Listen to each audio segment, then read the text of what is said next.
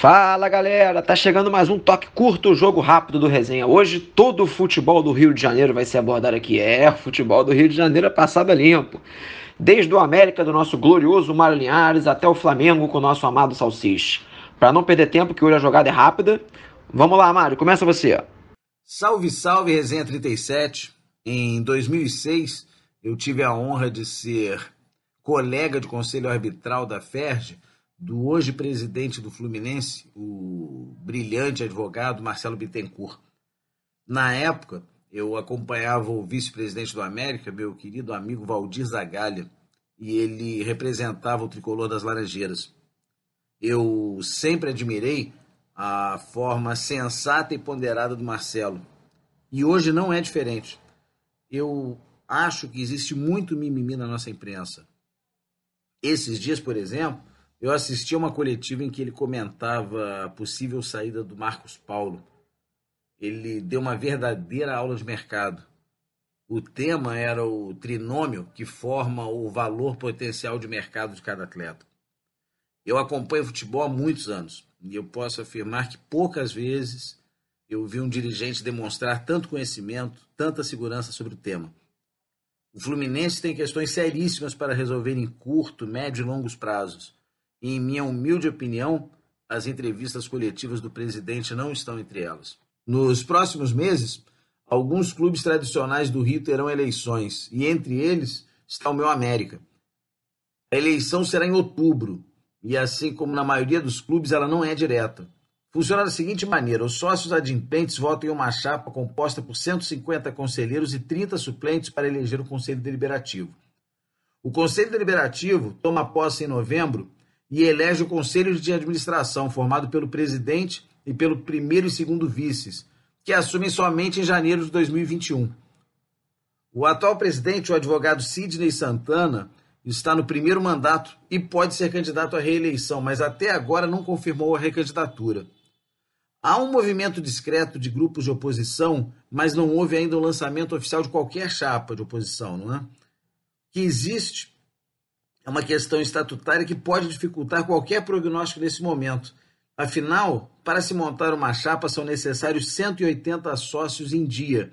E hoje o América tem pouco mais de 90 deles, ou seja, não é possível montar nenhuma chapa sequer.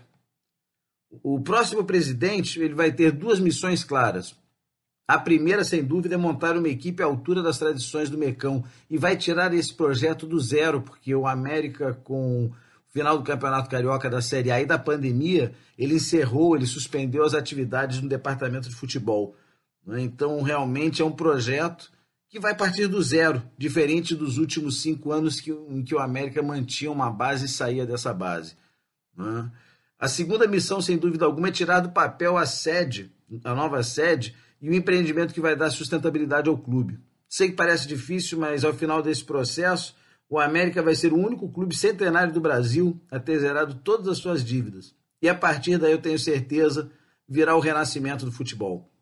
No meio de toda essa definição, eu só sei de uma coisa. Eu vou apoiar, sem dúvida alguma, o candidato que tiver o apoio do ex-presidente Léo Almada. Tocando rápido, eu sou Mário Niares. Meus amigos do Resenha 37, vamos que vamos falando a respeito da gestão Mário Bittencourt no Fluminense. De fato, ele tem recebido várias críticas por conta de alguns grupos de oposição do Fluminense, especialmente os que desejam o fim dos esportes olímpicos. É a política do Fluminense movimentada, mas ao mesmo tempo muito baseada nos resultados dentro de campo. Né? Não é o que se vê, a, a, a crítica em si, ao meu ver, é uma crítica absurda Primeiro que não tem, primeiro que não tem noção.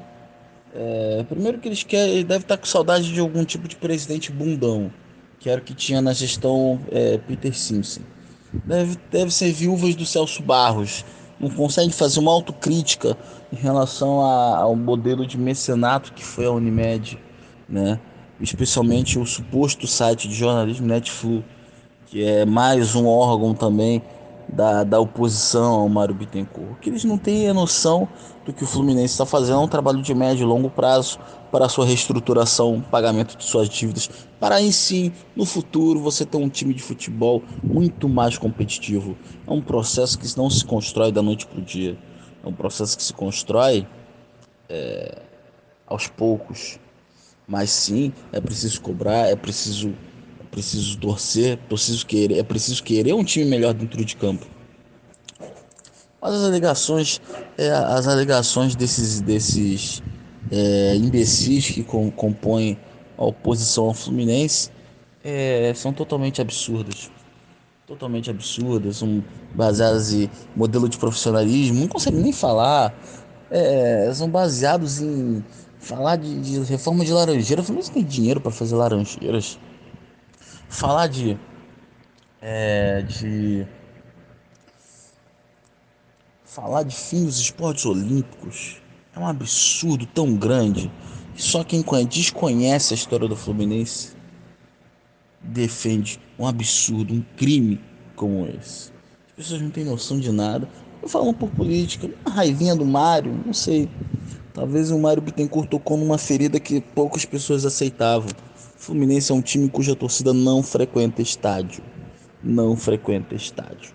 O que é? Porque é um bom, um, uma torcidinha que não consegue assumir a sua própria responsabilidade, não consegue assumir a sua responsabilidade e fica querendo, é, é, é, é, junto com supostos veículos de comunicação, querer arrumar intriga. Isso é uma bobagem sem tamanho, mas que espero que isso não atrapalhe o clube. Só espero que isso não atrapalhe o clube. É o tipo de gente que tem ódio do Fred, é o tipo de gente que acha que Conca é ídolo, né? É complicado, é complicado, mas vamos que vamos, vamos tocando o barco. E o tão esperado presente para o Vascaíno chegou. Não foi um grande jogador, uma grande contratação, mas uma notícia muito importante, que foi o acordo do clube com a W Torre para a reformulação de São Januário, ampliação para mais de 40 mil pessoas, com áreas populares também, com pontos importantes do projeto, com essas áreas norte-sul populares, com a manutenção da capela e, obviamente, com a manutenção da fachada histórica pelo fato de ser tombada. É uma notícia importante, vamos ver agora, após as eleições, se esse acordo se manterá, se quem for eleito, caso o Campelo não seja eleito, se ele vai continuar com essa empreitada, ou se vai, vai mudar tudo, enfim. É uma notícia importante, um passo importante para o clube, para ele se consolidar financeiramente, para ter mais uma receita importante. Muito bacana o projeto, mas vamos esperar até próximo ano, com o resultado das eleições, para ver o que realmente nós iremos ver concretizado aí. Abraço. É, saudações rubro-negras no momento de certo alívio, com um resultado importante, num jogo chave, num momento onde vários questionamentos estavam no ar, um princípio de crise aparentava existir no ambiente, jogadores um pouco insatisfeitos, futebol muito ruim em diversos jogos em sequência praticados. Enfim, um cenário nem um pouco interessante para o Flamengo, que mostrou uma evolução após o jogo do Santos, após a semana de treino. O, ainda está a quilômetros e quilômetros e quilômetros de distância, não só do Flamengo dos sonhos de 2019, mas do Flamengo que seguiu muito bem antes da pandemia. Depois já é um outro tema. O fato é que o Dome ele vinha muito mal nas substituições, muito mal às vezes em escalações também.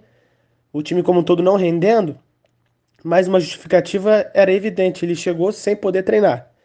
Ele chegou já com cinco dias mais ou menos antes da estreia e desde então era quarta e domingo, o cara conhecendo na prática como é que funciona o futebol brasileiro. E também tinha uma questão muito clara física no Flamengo, em vários jogadores que não estavam conseguindo é, desempenhar o que se espera deles fisicamente, o que era fundamental para o Flamengo apresentar o, um potencial enorme que tem. Porque é um jogo muito físico. O Flamengo do Jesus mesmo era um time muito físico. E também toda a proposta de jogo do Domi exigia muito disso. Ainda distante desse ideal, ainda com problemas graves na defesa que já são, não são de hoje, são de, desde a volta da pandemia, mesmo com o Jorge Jesus, já, já eram presentes, se intensificaram no Campeonato Brasileiro e também apareceram no primeiro tempo contra o Santos, onde, afinal de contas, os dois gols foram milimétricos, os dois gols corretamente anulados, apesar de toda a choradeira, corretamente anulados, apesar do tempo enorme que se demorou para chegar a tal conclusão, mas foram milimétricos e os gols, por muito pouco, não aconteceram. E o Flamengo deixou essas oportunidades acontecerem. E também ao longo do jogo, onde o Diego Alves e até mesmo o César tiveram um enorme desempenho, né? O Flamengo precisa ajeitar essa defesa para ontem ficar menos exposto. Uma coisa que está realmente gritante ao longo dessa temporada. Mas como um todo, até isso chegou a evoluir. E o time ofensivamente também criou bastante. Estava. evoluiu de diversas formas. Criou. Perdeu vários gols. Um problema crônico já desse time atualmente, mas concluiu bem. E estava criando contra-ataques numa proposta de jogo que o jogo apresentou. Não sei se será uma tônica do trabalho, mas é, ficou, ficou muito claro que era uma coisa que o, que o jogo ofereceu e o Flamengo aproveitou. E num desses contra-ataques fez o gol da vitória e venceu o jogo. Então, é algo para se deixar o Flamengo, o torcedor do Flamengo otimista, a evolução vista que nós esperamos, tanto tática quanto física, siga acontecendo, porque o Campeonato Brasileiro, apesar dos problemas de pontuação, desses pontos perdidos, ele se apresenta muito claramente para o Flamengo. Os outros times, pouquíssimos, apresentam condições claras de uma briga real de título, com um Flamengo jogando metade do que jogou no passado. Não há nada igual, tá quase na hora de voltar para os estúdios, hein? Agora sem muita vibração. O negócio é o seguinte, rapaziada. Fica difícil acompanhar jogo do Botafogo desse jeito. Porque é brincadeira. É brincadeira. Não, não, não tô me sentindo representado. Quer dizer, a gente vai assistir uma partida de futebol. É... E aí, o que aconteceu há 10 anos atrás, se na verdade for ou acontecer, sendo redundante e retumbante, como gol nesse momento, vai parar e vai voltar lá para trás, porque há 10 anos já passados aconteceu uma falta é, junto à bandeirinha de córner que o Gandula escorregou na casca de banana e aí não vale. Porra, não tá dando para entender. Tá ficando muito complicado e acho que a gente tem que se fazer é, representado e tem que ter gente ali para reclamar, para buscar os direitos. Não estou gostando, e eu acho que a maioria e a grande massa botafoguense também não. Quanto à questão do Paulo Tuori, me parece que já tem ou que vem uh, caminhando a passos largos com a equipe e com o grupo na mão, né? Uh, Tá rodando bastante jogadores, o elenco é curto, enxuto, mas enfim, é, acho que vai, vai, vai pegar, acho que vai vingar. No mais, eu queria deixar aqui é, o meu repúdio, a minha indignação a tudo que vem acontecendo. Chega, não dá mais para aturar o que estão fazendo com o meu clube. Eu quero me sentir representado. É isso aí. Bora, vamos nessa. Toque curto. Bora, vamos nessa, vamos nessa. Papum. Show de bola, Robert. É, tá complicada a situação do Botafogo com o VAR e não tá dando sorte o Alvinegro. Mas vamos lá, meu querido ouvinte, mais uma vez muito obrigado por acompanhar um toque curto do Resenha 37. Vamos ficando por aqui. O estúdio, como o Robert falou, já já tá de volta, beleza, galera? Um grande abraço, não esqueça das nossas redes sociais e até semana que vem.